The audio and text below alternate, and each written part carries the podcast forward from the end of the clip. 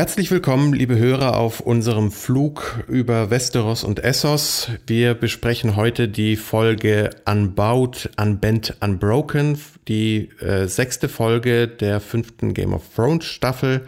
Ihre Flugbegleitung sind Jens Brausnitz in Warschau und Harry List in Wien.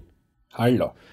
Ja, der Episodentitel spricht auf das Motto des Hauses Martell in Dorn an. Dafür sieht man relativ wenig äh, diese Woche davon, beziehungsweise es wird wieder sehr stark kritisiert, wie leicht es Bronn und Jamie gefallen ist, in Dorn einzudringen, in oder Sunspear oder beziehungsweise. Was heißt eindringen? Die ja. sind reinspaziert. naja, am, am Ende der Karawane quasi unkontrolliert reingeritten und dann mal eben ja rechts abge äh, links abgebogen. Äh, war schon ein bisschen billig inszeniert. Ja, der ganze Kampf war irgendwie billig beziehungsweise schlecht inszeniert. Also mir kam ja das, ich habe echt, ich habe es mir zweimal angesehen, weil ich mir dachte, beim ersten Mal kam, kam mir das jetzt so billig vor, weil, keine Ahnung, mhm. Tagesstimmung oder was. Aber nein, es war wirklich äh, von, den, von den Schnitten her und so weiter, also das, das Problem mit fünf Kämpfenden, mit fünf verschiedenen Waffen, das, das hat nicht funktioniert und das hat im Schnitt auch nicht funktioniert für mich und das war einfach nicht schnell. Mhm. Äh, und, und das war richtig, ich möchte jetzt nicht schlecht sagen, weil wir das vor zwei Folgen diskutiert hatten, aber es war richtig äh, unaufregend. Mhm. Wobei ich, enttäuschend. Ich glaube halt nicht, dass es an den Choreografen liegt, weil das sind eigentlich die gleichen, die, die sonst die Kämpfe auch machen. Ähm, sowohl Bronn oder der, der, der Schauspieler von Bronn wie auch von Jamie sind schon recht kampferprobt. Also da haben wir auch schon einige Kämpfe hinter uns. Und vielleicht liegt es einfach daran, dass die Darstellerinnen der Sand Snakes nicht so viel Zeit zur Vorbereitung hatten für den Dreh wie in anderen Teilen von Westeros, bei anderen Kämpfen. Und ich glaube, der Schnitt hat nur versucht, das in irgendeiner Form zu retten, was, naja, mhm. da zu retten, was noch zu retten ist. Weil an guten Ideen oder schicken Ideen darin hat es ja nicht unbedingt gemangelt. Also sowas wie mit, dass Bronn auf, auf die Peitsche steigt, um die eine äh, Schwester halt quasi mal auszuschalten und sich mit der anderen zu beschäftigen. Aber insgesamt, ja. Ja, absolut. Genau das habe ich mir auch gedacht, dass die, dass die Kampfkünste ungleich verteilt sind und sie sollten das aber eigentlich nicht sein. Also Jamie ist zwar ein legendärer Kämpfer, der halt quasi das Kämpfen neu lernen musste. Mhm. Braun ist, äh, hat jeden Kampf in, in dieser Serie gewonnen, vom dem Moment an, wo er für Tyrion Trial by Combat bestritten hat, bis, bis hierhin. Ja, also, und die davor. Also er ist ja, blickt ja wohl auch schon auf eine gewisse Vergangenheit zurück. Ja, aber ich meine, die, die wir gesehen haben, ja. ja. Also, äh, das heißt, das sind zwei Kapazunder des Kämpfens und von den drei Ladies wurde das nur angedeutet in der Serie. Wie gesagt, in den Büchern ist das vielleicht, sind sie klarer definiert, wie gut sie eigentlich sind. Ja, man muss es dort genauso glauben. naja, natürlich, ja, natürlich, es wird dir präsentiert. Aber hier war das, ähm, ja, und das ist womöglich der letzte Kampf von Bronn gewesen sein soll. Ja, mal schauen. Ne? Also wir, ich meine, er singt ja nicht umsonst dieses Lied auf dem Weg in, äh, in die Stadt. Ne? Mit äh, The Dornishman's Wife singt er ja. Das ist auch ein Lied aus, äh, was in den Büchern vorkommt und wo auch der ganze Text vorkommt. Und er meint ja, das Spannende wäre das, wäre der Schluss äh, von dem Lied. Und äh, ich meine, der, der wesentliche Punkt, der ist uns ja sowieso bekannt mit äh, von wie Oberin Martell gekämpft hat und was den Mountain besiegt hat, war ja nicht unbedingt der, der Treffer, sondern das, was an der Klinge war. Mhm, weil schön gezeigt wurde, wie er nochmal geschnitten wurde. Ja. ja. Und es ist halt merkwürdig, dass Bronn darauf nicht weiter reagiert. Ich meine, er hat selber gesungen auf dem Weg in die Stadt. But the Dornishman's blade has a song of its own and a bite sharp and cold as a leech. Ich meine, da, da steckt das Gift schon drin. und dass gerade Bronn dann ja noch einen coolen Spruch macht und so, du, du kämpfst ja ganz gut für ein Mädchen, anstatt zu versuchen, was weiß ich, sich die Wunde auszusaugen und dir vor die Füße zu spucken, wäre überzeugender gewesen. Also ein bisschen, bisschen Sorgen dürfen wir uns um, um unseren Fanliebling Bronn an der Stelle glaube ich schon. Oh je. Jetzt mache ich mir Sorgen, weil, du es mir gesagt hast. Entschuldigung. Aber ich, ich weiß es ja nicht. Ich, ich meine, in den Büchern waren die nie dort. Insofern Keine Ahnung, aber das, was wir wissen aus der Serie und von den Dornishmen, ist ein bisschen happig. Aber es gibt ja, ja auch Gifte mit Gegengiften. Ah. Ja, vor allem, weil mein anderer Liebling auch schon angesteckt ist. auf der anderen hm. Seite des, der Erde oder was auch immer. Ja, dagegen also, hilft vielleicht Drachenfeuer. Halt mit gewissen Nebenwirkungen, die noch tödlicher sind als die Krankheit, aber äh, wer weiß. Vielleicht ja. einfach nur den, den Arm wegkokeln und dann ist er halt auch, äh, obwohl bei ihm ist es auf der linken Hand, ne? Dann kann er trotzdem weit, rechts weiterkämpfen. Ist dann besser gestellt als Jamie, der Tristan Martell ja die linke Hand geben musste. Ich fand das, das fand ich ein sehr schickes Detail ne, als, als er sich vorgestellt hat, als der Onkel mhm. von Marcella, dass er ihm die, die linke Hand so verdreht gibt, fand ich schön. Also immerhin ein schönes Detail in, in dieser fürchterlichen mm, Watergarden-Szene. Ja, die Kulissen sind schön, ja. Ja. Die haben glaubt, die Menschen darin müssen nicht mehr, nicht mehr gut performen.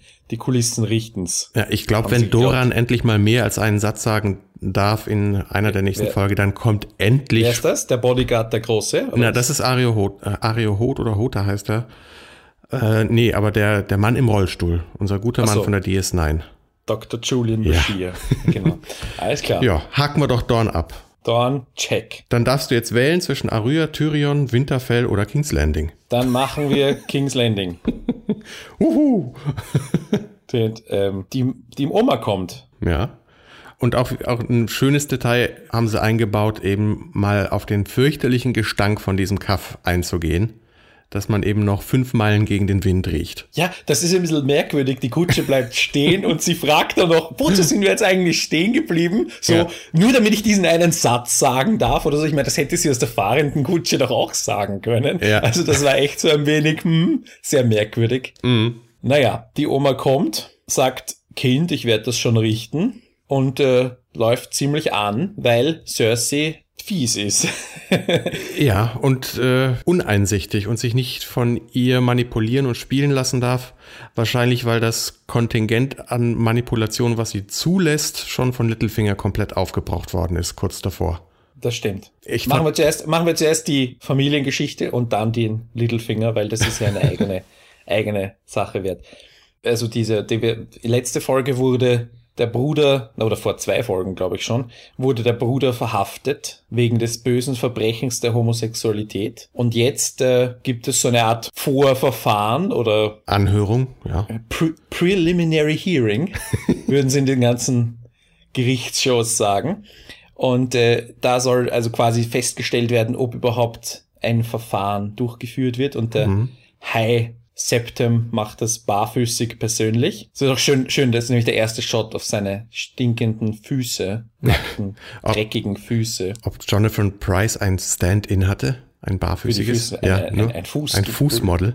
Ja. Nein, der macht das selber. Ja, glaube ich auch. Und auf jeden Fall, Marjorie wird auch vor, äh, muss auch aussagen und äh, streitet auch alles mhm. ab, dass sie davon gewusst hätte. Und dann kommt der ehemalige Liebhaber, den wir schon mal gesehen haben, und sagt, was Sache ist und dass sie auch darüber Bescheid wusste und somit gelogen hat. Und dann werden beide sowohl, wie heißt der, Loris? Loris, ja. Loris und Marjorie abgeführt und vermutlich ins den Kerker geworfen. Ja, Untersuchungshaft. Genau. Und äh, Cersei, ach, Skandal und wie konnte das passieren? Und ich weiß nicht. So, so eine quasi. noble Familie. Ja. Also das waren jetzt diese Sektenleute. Mm. Ich kann gar nichts dafür. Und, und der König auch nicht wirklich. Ja, wieder, ich meine, seine Leibgarde zieht schon wieder die Schwerter und er hebt dann noch den Finger und ich meine, er lässt sein Lieblingsspielzeug einfach mal raus, rausmarschieren. Ein normaler, hormonell agierender äh, was, was, was ist er jetzt, 14-Jähriger? Ich weiß nicht, ob der da Zeta und Mordio äh, schreien würde, wenn sein Spielzeug so hier abgeführt wird. Also da hätte ja. man sich, glaube ich, schon wenigstens ein, ein Wort wünschen dürfen von Tommen. Auch hier möchte ich diese Woche wieder anmerken, dass Sir Pounds wahrscheinlich der besser gehandelt hätte. der hätte die Krallen ausgefahren, ja, genau. ganz sicher. Keine Szene, äh, keine Woche oder ke ohne Szene, die die Katze nicht besser gemacht hätte mhm. als die Menschen. naja, auf jeden Fall wird's da spannend, was nächste Woche passiert. Und wie viel Macht diese, diese Sekte noch bekommen wird, weil als Baelish in die Stadt kommt, wird er ja auch gleich begrüßt. Ja. Und da wollte ich fragen, wie ist der Lancel verwandt zu den Lannisters? Wessen Kind ist der? Von Kevan äh, Lannister, der, das war der, der kurz im ähm, Der Bruder von Tywin. Genau, der Bruder von Tywin, der kurz im Council war und jetzt zurück auf Casterly Rock sitzt. Also er ist der Cousin von Cersei. quasi. Genau, und Cersei äh, ja, war mit ihm im Bett in der ersten Staffel, weil das war der Mundschenk von König Robert und der hat, das war auch in einem dieser Previews. Du vergisst, ich habe ja begonnen von vorne zu schauen und ich Mhm. bin mit der ersten Staffel gerade fast fertig. Die letzte Folge fehlt mir noch. Ich bin wieder, ich bin wieder drin. Bist wieder im Bilde, siehst du? Und Ja. da war er halt noch jung, etwas jünger und, mit diesem Hatte eine komische Perücke. ja, ja, ich erinnere mich. Und das ich habe ist ihn auch er. er erkannt, dass es der gleiche Schauspieler sogar ist. quite a family to abandon. Was stimmt. Lannister, äh, Quatsch, Littlefinger meint. Was ja in der in dem das Gespräch zwischen äh, Cersei und Marjorie Mhm. kommt ja die Familie auch wieder vor und Cersei ist immer noch sehr selbstbewusst, obwohl die Familie eigentlich Tywin ist tot, Tyrion ist nicht mehr Teil der Familie, kann man sagen. Jamie ist irgendwo und jetzt gefangen, aber das wusste sie noch Mhm. nicht. Aber sie wusste zumindest, dass die Chance besteht, dass ihm was passiert. Das heißt, eigentlich ist sie relativ allein. Ihr Onkel, von ihrem Onkel hat sie auch keine hohe Meinung. Also eigentlich ist sie ziemlich allein mit ihrem letzten Kind, das sie unter Kontrolle hat, das halt Ja. Gott sei Dank noch der König ist. Aber eigentlich schaut's nicht so besonders gut aus für sie, dass sie da große Sprüche klopfen kann. Aber da ist sie halt zu stolz dafür. Ja. Littlefinger.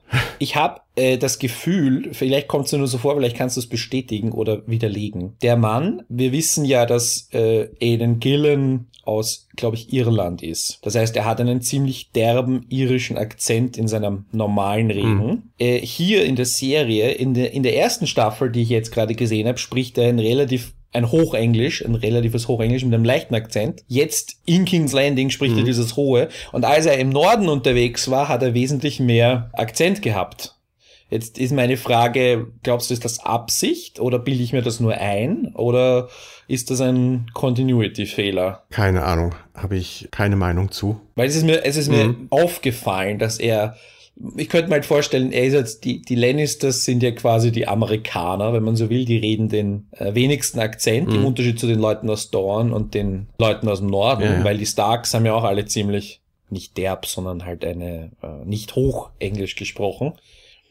Ähm, Ja, vielleicht gehört das zur Interpretation der Rolle seitens Aidan Gillen, der so sehr, wie er seine Strategie bei jeder Partei, mit der er spricht, anpasst, das auch in seinem Akzent reflektiert. Keine Ahnung. Zutrauen würde ich es ihm, dann höre ich es nicht raus. Ich finde seine Performance aber sowieso klasse. Und er hatte den schönsten Satz, oder vielleicht den schönsten Satz in, der, in dieser Folge. Thüringen hatte auch noch einen sehr schönen.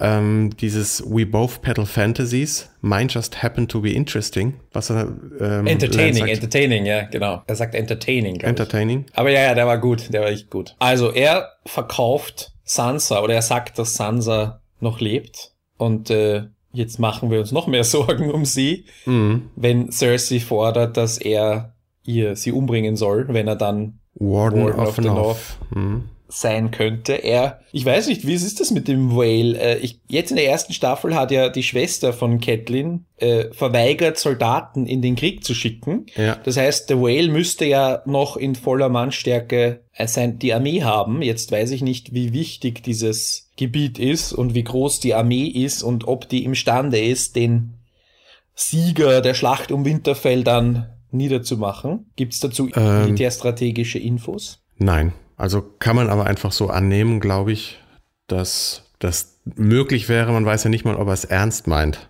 Also Cersei lässt sich von ihm ja wirklich an der Nase rumführen, einfach aufgrund ihrer Angst und ihrer Abscheu Tyrion gegenüber, äh, Mar Marjorie gegenüber. Ich meine, die wird immer paranoider. Ja, übersieht alle Manipulier Manipulationsversuche seitens Littlefinger und läuft ihm halt voll ins Messer. Der, also er hat eigentlich nur noch Joker in der Hand, egal mit wem er spricht. Und das Chaos, das er damit angerichtet hat, lässt ihn die Leiter nach oben fallen. Genau wie, wie immer. Naja, macht ja nichts. Irgendwer muss ja am Schluss auf dem unbequemen Sessel sitzen. Warum nicht er? Ja, warum überhaupt jemand? Ja, eh, wer will auf diesem Sessel sitzen? Die Queen wollte es nicht. Das wissen wir. Ja. Ähm, Wobei, ein Detail ist noch, Also ich meine die englische Queen, mh. die echte Queen. Ja. Was mir noch aufgefallen ist, es sind die, ähm, ich glaube bei Littlefinger waren es immer Tauben. Die haben irgendwas mit, mit Vögeln, die man auf, vor allem auf dem rechten Ohr, auf der rechten Seite hört, die irgendwelche Lokalitäten kommentieren oder Figuren. Äh, bei Littlefinger war es, glaube ich, eine Taube in King's Landing und das zweimal. Es war auch, ähm, ich glaube, in, in Winterfell hatte ich auch einen Vogel gehört. Da war es dann vielleicht ein Rabe und als Bronn mit Jamie in dem Schiffsbauch saßen und davon halt redeten, dass die, die Nichte von Jamie zu retten hätten, meinte Bronn so, aha, so die Nichte und dann gackert ein Huhn im Gegenschnitt hinter, hinter Jamie. Ne? Was du alles siehst. Chicken out. Äh, höher, hören. Oder hörst. Ja, Aber es ist halt so fast wie ein Leitmotiv, als hätte jede Figur einen eigenen Vogel. Es hat auch jeder sein eigenes Wappentier, also warum nicht jede Figur ihren eigenen Vogel? Ja, Ar Arya kriegt ja auch fast ihren Vogel äh, vor lauter Leichenwäscherei. Und so äh, entspannt meditativ, wie das in den ersten Einstellungen dieser Montage aussieht, äh, so, so schnell weicht das ihre Ungeduld, wenn man ihr Daumenspiel sieht, wie sie da auf dieser, diesem Waschplatz da rumtrommelt mit den Daumen. Und dann, ja, dem, dem, mit dem Motto oder Spiel dieser Folge vielleicht auch konfrontiert wird, wo es eben um Lüge und Wahrheit geht oder so gut lügen zu können, dass man es für die Wahrheit halten könnte oder sogar hält. Das stimmt. Vor allem es geht ja auch darum, das Lügen zu trainieren. Also ich meine, das ist ja irgendwie die, das ist irgendwie das, was sie lernen soll und mhm. was ihr der Jesus aussehende Tom Vlaschiha oder Vlaschi, so ähnlich. Ja, genau. Das habe ich, äh, der, der, der, der erprügelt sie bei jeder Lüge, die, bei der er sie mhm. ertappt. Also da war ich mir jetzt nicht sicher, kennt er die wahre Geschichte und also er müsste naja. ja eigentlich einiges von ihr wissen. Also wir kennen die wahre Geschichte und das ist, glaube ich, in erster Linie für uns. Äh, genauso wie eben dieser schöne Finger zeigt darauf, dass was das Verhältnis von Aria und dem Hound eben angeht, wo er, wo sie ja darauf beharrt, sie würde ihn hassen und das wäre keine Lüge. Und das ist schon schon schick. Mhm. Da für uns ebenso wie für Aria in dem Punkt Zweifel zu wecken, fand ich sehr elegant. Ja, ich meine, dass sie ihn nicht hasst, das ist ja Stockholm-Syndrom. Ja. Und dann wird sie, darf sie in diese Kellerkammer, wo diese, also mhm. Kammer, Halle, ja. wo diese, wo diese äh, Leichen hingebracht werden. Aber was mit denen dort genau passiert, weiß man dann auch nicht, weil es ist, ja, was ist das? Ein Museum, eine Sammlung. Ja, abwarten.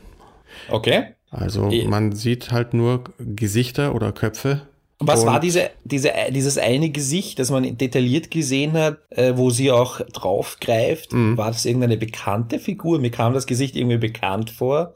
Ich glaube, ich glaube, das war einfach nur ein, ein willkürliches Gesicht oder werden wir sehen. Ich meine, wir wissen, die heißen Faceless Man. Was äh, Jacken Hagar mit seinem Gesicht anstellen kann, haben wir auch gesehen am Ende der, der zweiten Staffel. Und wenn er ihr jetzt quasi sagt, okay, du bist vielleicht noch nicht bereit, niemand zu werden, aber vielleicht schon eben kannst jemand anders werden und sie steht vor so einem Gesicht. Ich meine, wenn man das zusammenzählt, könnte man ahnen, in welche Richtung sich das entwickeln könnte, oder? Ja. Gucken wir mal, ob sich das bewahrheitet. Und dazwischen vorher darf sie noch ihr Lügen testen an einem sterbenden Mädchen. Mhm. Das funktioniert dann schon ganz gut.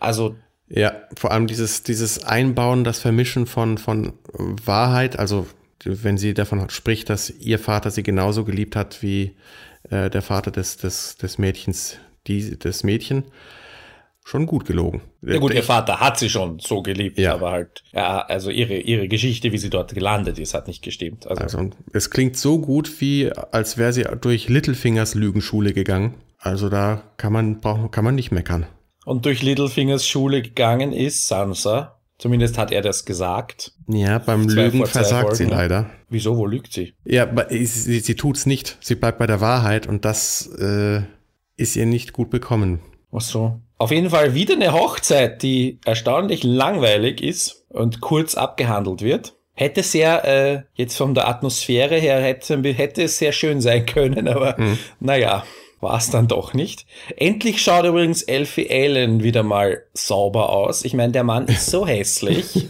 so unglaublich hässlich und als er dreckiger Reek war, mhm. hat ihn das eigentlich fast verbessert, aber jetzt, wo er was Sauberes anhat und seine Haare wieder mal gewaschen sind, dann schaut er akzeptabel aus. Vor allem jetzt, wo ich die erste Staffel gesehen habe, in der ersten Staffel, das ist wirklich ein gestrafter Mensch. Naja. Geschmackssache. Ja, Sicher. aber eben, aber dafür verdient er Geld damit. Also bei der Hochzeit gab es ähm, immerhin zumindest zwei Achsensprünge. Und zwar genau ähm, in dem Moment, während sich Sansa entscheiden muss und den Satz eben sagen soll, I take this man. Da sind wir einmal auf der linken Seite von Sansa und auf, und auf der Achse zu, zu Ramsay und wir springen auf die andere Achse und dann wieder auf die zurück. Also wie ein Unterstreichen von Abwägen von, von zwei mhm. Richtungen, weil eigentlich macht man das nicht, diesen Achsensprung, äh, weil man dabei eben die Orientierung verliert als Zuschauer so ein bisschen, obwohl es halt nur bei, um zwei Personen geht. Und das streicht schon die, die Wichtigkeit dieser Entscheidung heraus. Das fand ich ein schickes Element, aber noch viel schöner fand ich die Badeszene äh, vorher, wenn Mir Miranda zu Sansa kommt und ihr anbietet, eben die Haare zu waschen, was sie auch tut. Ähm, was einen an die, den, den, Anfang der Folge erinnert, wo Arya ja einem toten, toten Menschen die Haare gewaschen hat, mhm. auf eine sehr ähnliche Art und Weise.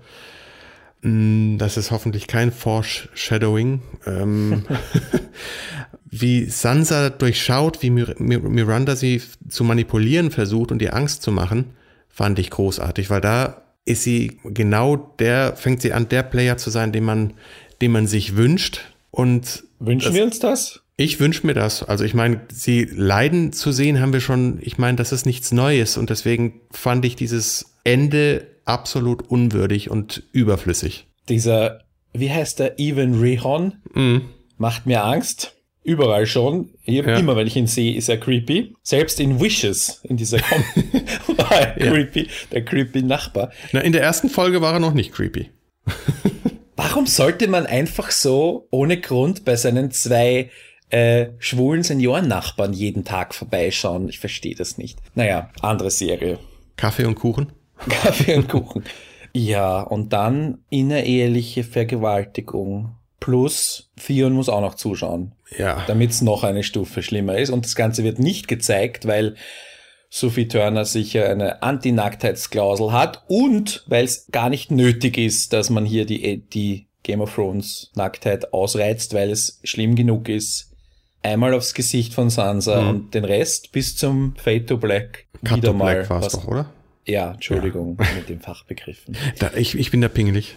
Ja, ja, verständlich, verständlich. Uh, und Theons macht, also Elfie Allen macht das hervorragend. Mhm. Dass Vergewaltigungen in der Welt von Game of Thrones vorkommen, das hatten wir schon. Und warum schon wieder? Warum, nochmal, warum Sansa? Ich meine, Sansa hat doch schon gelitten und daraus unbent, unbroken hervorgegangen ist. Äh, das haben wir schon gesehen und auch das wird sie nicht brechen. Also warum nochmal das Gleiche?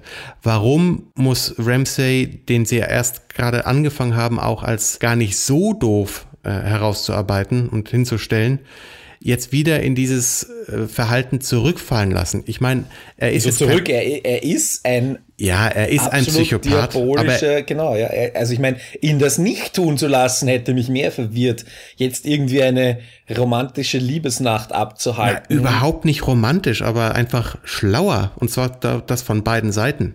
Ich meine, sein Vater hat ihm ja ordentlich ins Gewissen geredet, dass Sansa wichtig ist dass die Heirat wichtig ist, um den Norden zu gewinnen. Und ich meine, Gerüchte verbreiten sich sehr schnell. Und wenn er so mit ihr umgeht, das verbreitet sich wie ein Lauffeuer. Das kann, so doof kann er nicht sein. Und zumindest muss er versuchen, es das in irgendeiner Form geheim zu halten oder zu verstecken. Es ist einfach ein doofer Move. Ich meine, wir haben ihn gesehen, dass er jetzt anfängt, was weiß ich, vielleicht ein neues Level an Gemeinheit zu entwickeln, wenn er ähm, Fion verzeiht, ne, in der, der Folge davor oder zwei Folgen vorher, anstatt ihn zu bestrafen. Er versucht bei dem Familienessen sich anders zu präsentieren. Und in der Richtung weiterzugehen, hätte ich für die, die Figur spannend gefunden. Weil ich meine, jemand, der schon gemordet, kastriert, gehäutet hat, muss man den jetzt auch noch mal noch, also ich meine, es braucht nichts mehr, um den, den Typen hassenswerter zu machen. Aber ich fand, ich fand jetzt zum Beispiel wesentlich creepiger, dass der als äh, darzustellen, dass der eine andere Seite hat. Ja, aber ich meine, für sein Ende ist es wahrscheinlich, ist es vielleicht wichtig, weil ich meine, es kommen rein logisch nur zwei Leute in Frage, die ihn irgendwann einmal beseitigen. Das eine ist äh, Theon und das andere ist Brienne. Und für Brienne spricht halt das, also ich meine, es hätte irgendwie mehr Symbolik, wenn Brienne quasi als Frau äh, mit, mit dem Schwert, dem Oberphallus-Symbol, aller Phallus-Symbol, äh, äh, aller Symbole, mhm. ihn dann umbringen würde, weil er ihre Schutzbedürftige oder ihre zu beschützende vergewaltigt hat. Also das hätte mehr äh, Poetik dahinter, ja. finde ich. Also ich meine, Boah, das ist, das ist dann aber so, so eine plumpe Rachenummer und äh, eigentlich ist Game of Thrones auch darin naja, gut. Plump. Da, ich fände plump. Also. Brienne muss noch irgendeinen, irgendeinen Sinn noch haben und die einzige, sie hat nur noch diesen komischen Uralt-Eid, der sie irgendwie antreibt, aber wenn sie, wenn sie erfährt, was ihre, äh, was Sansa passiert, weil ich meine, alles, was Sansa bisher passiert ist, ist, hat für sie auch keine Relevanz, weil für Joffrey ist nicht mehr da, der zu Sansa böse war, Tywin ist nicht mehr da, Cersei ist irgendwo, also ich meine, ihre Funktion ist ja dann mhm. zum Beispiel, Sansa, Arya ist weit weg, ihre, ihre andere Schutzbefohlene, ja. Das heißt, Sansas äh, Schutz und Sansas Rache ist ihre Mission jetzt. Aber warum und durch die nicht Vergewaltigung kannst du da, kannst du diese Verbindung wiederherstellen, weil wenn Ramsey nett ist zu Sansa, dann ich sage nicht, dass er nett sein muss. Ich finde halt, es ist, es fügt ihm keine äh, neue Facette hinzu und kann, ist deshalb ist das zu vernachlässigen. Also ich finde es einfach komplett unspannend. Ich finde es langweilig. Also genau das, was Ramsey eigentlich aufregt, genau das macht er hier. Das langweiligste, was man sich in der Situation nur vorstellen kann. Und wenn man und aus Sansas Perspektive ist es auch nichts Neues, weil sie ja schon so viel Leid ertragen hat, also kann sie auch das wegstecken. Und ich finde es halt verschenkt, eine verschenkte Möglichkeit, weil Sansa ist explizit gewarnt worden, dass es, äh, dass sie nicht langweilig sein soll. Also war, hätte sie, sie hätte auch eine, genug Zeit gehabt, sich was auszudenken, wie sie womöglich was Spannendes machen kann und sei es nur auf diese Grausamkeit von diesen Ramsay zuzugehen und zum Beispiel als mit Fion als Objekt, das wäre drin gewesen. Nur um zu, ne, ich meine, sie hat auch Hass auf Fion. Ich meine, so sehr, dass sie sich nicht von ihm an den, am Arm nehmen und führen lassen möchte. Ähm, und ich meine, daraus hätte man was. Ja, aber dann wird sie ihn doch nicht in irgendein absurd perverses Liebesspiel einbinden, oder? Mal abgesehen davon, dass sie die sexuelle Erfahrung ja gar nicht hat. Es muss überhaupt kein Liebesspiel sein. Also nee. ich war, Sansa kann doch auch anders langweilig sein. Es muss doch keine, es muss doch nicht immer auf Sex rauslaufen und vollzogen werden. Auch nicht unbedingt in der Liebesnacht, äh, in der in der Hochzeitsnacht. Jein, also oder, oder man könnte mehr draus machen als, also mir geht's nur darum zu zeigen, es gibt, eine, es gäbe Alternativen mit einer gewissen Motivation und nichts dergleichen wird versucht. Also Sansa versucht gar nicht erst Ramsay in irgendeiner Form zu manipulieren, eben gefügig zu machen, ihr zuzuarbeiten. Ich meine, das könnte sie. Ich meine, deswegen ist sie da, darauf hat sie sich eingelassen. Aber dann, ich meine, sie, sie nimmt diesen Mann und ohne Plan zu haben, geht die da jetzt einfach in diese Ehe. Ich meine, come on, so, so, so doof ist auch Sansa nicht, so naiv. Und ich hätte, alles hätte mich überrascht in dieser Szene, wenn die anders verlaufen wäre, als, als sie verlaufen ist. Ich meine, das war die langweiligste, die billigste, dümmste Abkürzung, die sie genommen haben und die Szene überflüssigerweise so gestaltet haben.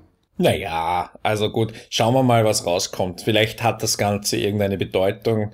Entweder, wie gesagt, mein Tipp ist, dass es eine Bedeutung für Brienne hat. Theon, für Theon hat es auf jeden Fall eine Bedeutung. Der wird hoffentlich auch noch aus dieser Sklavenrolle irgendwann rauskommen. Also schauen wir mal. Und gehen wir nach äh, Essos. Ja, von Sklavenrolle zu Sklavenrolle. Von Sklavenrolle zu Sklavenrolle, genau.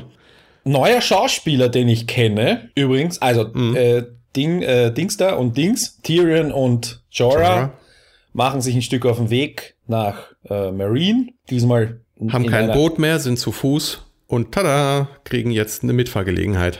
Zuerst muss noch Jorah erfahren, dass sein Vater schon längst tot ist. Mhm. Das ist noch so ein bisschen Aufarbeitung von früher. Aber eine sehr schöne Szene, die, sie, die es so im Buch nicht gibt. Dort bleibt nämlich äh, Jorah grundsätzlich dem Mormont Way treu. Und dass die beiden Figuren doch viel mehr miteinander gemein haben, als sie am Anfang ihrer Reise dachten, ist sehr schön herausgearbeitet. Eben nicht nur mit diesem, wie äh, Ian Glenn das spielt, die, die, wie er die Nachricht kriegt und dann runterschluckt, und wenn er eben vom Vatermord spricht und vor allem davon, dass sein Vater die Frau, die er liebt, ähm, gevögelt hat, das ist, ist eine Sache, die Jorah mit ihm auch durchaus verbindet, auch wenn die Geschichte, dieser, der Hintergrund, glaube ich, noch nicht so von Jorah erzählt worden ist. Aber ich meine, er hat ja trotzdem auch schon gesehen, wie Daenerys was mit äh, Dario am Laufen hat. Und das konnte er auch schon nicht gut heißen. Mhm. Also die, die Ähnlichkeit der beiden Figuren wird da wirklich schön rausgearbeitet. Und dann werden sie gefangen genommen. Aber erst spekulieren sie noch über das, das mögliche Endgame, weil ne, was wäre, wenn Jenny tatsächlich in Westeros in King's Landing auf dem eisernen Thron sitzt? Ja, was dann? Also äh, schönes, ja, das ist ja auch, auch große Fan-Diskussion, was dann passiert und das wird halt auch schön äh, übernommen für die Serie. Ja, ist die Serie zu Ende, oder? Ja. Ich meine, wenn irgendwer auf dem Thron wieder mal sitzt, ist die Serie zu Ende. Ja, ich glaube halt nicht, dass es dass das Ende ist. Das ist alles Nebelkerze. Ja, und dann sind wir, sind wir schon bei Zwergenpenissen als letztes Thema. Genau. Und ähm, ich kann ihn nicht aussprechen, deswegen nenne ich ihn immer Triple A, den Schauspieler, den ich aus äh, Oz kenne und viele anderen wahrscheinlich aus äh, Lost. Weißt du, wen ich meine? Ja, ja. Also den Chef von denen. Ja. Und ähm, ich nenne ihn Triple A, nicht weil ich äh, ihn für einen Arschloch halte, sondern weil es sein Name ist. Er hat einen dreimal mit A beginnenden langen Namen. Und äh, das mit dem Triple A und Arschloch war ein kleiner Referenz an alle, die die aktuelle Silicon Valley Folge gesehen haben. und ähm, es kommt eigentlich wieder heraus, dass sie jetzt eine quasi Abkürzung nach Marine gefunden haben, weil äh, die sie dorthin bringen werden. Und wollten sie aber eigentlich irgendwo anders hinbringen, wo Sklaverei noch existiert. Also nach Bravos zurück. Äh, Quatsch, Volantis zurück. Und äh, jetzt ist endlich die Fighting Pits. Die Fighting Pits. Und es ist auch die, äh, wird, wird immer näher gerückt, dass Jorah irgendwann in diesen Fighting Pits mhm. auftreten wird, was schon im Trailer zu sehen war. Und jetzt äh, ist es dann hoffentlich nächste Woche soweit, vor allem weil Daenerys in dieser Folge gar nicht vorkam, mhm. beziehungsweise Marine gar nicht vorkam. Ja, Tyrion kann sich wieder mal rausreden, dass ihn, man ihn nicht umbringt, aber er tut's nicht im Sinne von ich bin ein Lannister, weil er weiß irgendwie, dass das ihm eher schlecht ja, wäre, ja. sogar weil man ihn vielleicht dann rüberbringen würde, um ihn zu verkaufen. Aber als namenloser Zwerg hat er auch irgendwie einen schlechten Stand und deswegen, naja. Guess again. Guess again, genau. Ja. Es gab noch diesen, diesen Hinweis auf dieses alberne Turnierspiel, wie man es in Westeros betreibt. Im Buch gibt es dieses Turnier übrig, also Tyrion hat nicht gelogen, äh, was dieses Turnier angeht, wo Jorah ähm, Jamie besiegt? Ja, dieses Turnier hat es gegeben, aber es gibt eine kleine Lüge dabei, weil er hat ihn nie vom Pferd gestoßen, Jamie, sondern die haben halt XX Lanzen dabei gebrochen.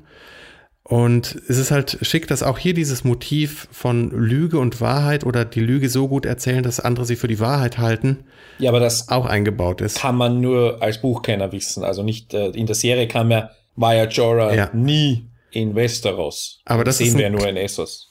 Aber das ist ein, ein, klassischer Brian Cockman, also der, der Drehbuchautor, der für die letzte und für diese Folge verantwortlich war, der halt gerne solche Sachen einbaut und ich meine, es freut die Buchleser, es, es stört, glaube ich, die Seriengucker nicht. Und ja, ich hätte es nicht gewusst, wenn du es mir nicht gesagt hättest. Ja, natürlich ja. nicht. Also völlig egal, völlig egal. Ist halt also, tolles Was ist mit dem, mit dem Kampf, den Sir Jorah erwähnt, gegen den Dothraki Blood Mm, ja. Gab's das oder hat er das erfunden? Erste Staffel hat was. Ich denke, du hast die gerade geguckt. also ja, nochmal zurück an den okay, Videorekorder, guter. Kam das tatsächlich vor? Lass mich nachdenken. Wenn Daenerys denn diese komische Zauberin ins Zelt holen will, stellt sich ein, sich ein Blood Rider in den Weg und, und sagt halt, will halt nicht, dass die in irgendeiner Form an Moment, Karl Drogo Moment. rangeht. Ist das diese, dann habe ich vielleicht die letzten zwei Folgen noch nicht gesehen, nicht nur die. Ah, okay. Weil, weil ich bin, äh, die, die, die Folge, wo ich aufgehört habe, war, wo Drogo den Schnitt auf der Brust hat und äh, diese, diese, diese eine Frau von dieser Gruppe von Genau. gefangenen Frauen ihn behandelt. ja, Also Drogo ist noch gesund, wo ich aufgehört habe. Das heißt, äh, okay. Dann kommt's genau in der nächsten Folge. okay, dann bin ich zwei Folgen äh, vor Ende der ersten Staffel. Okay. Ich habe andere Dinge auch noch zu tun. Nehmen wir den Faden einfach an dieser Stelle nächste Woche wieder auf, wenn Ja, du mit- den Blood Rider hast sterben sehen. genau. Und nächste Woche eine neue Dosis Kindesmisshandlung, innereheliche Vergewaltigung, Sklaverei, Krankheit Nein, nein, und nein. was auch immer. Nicht?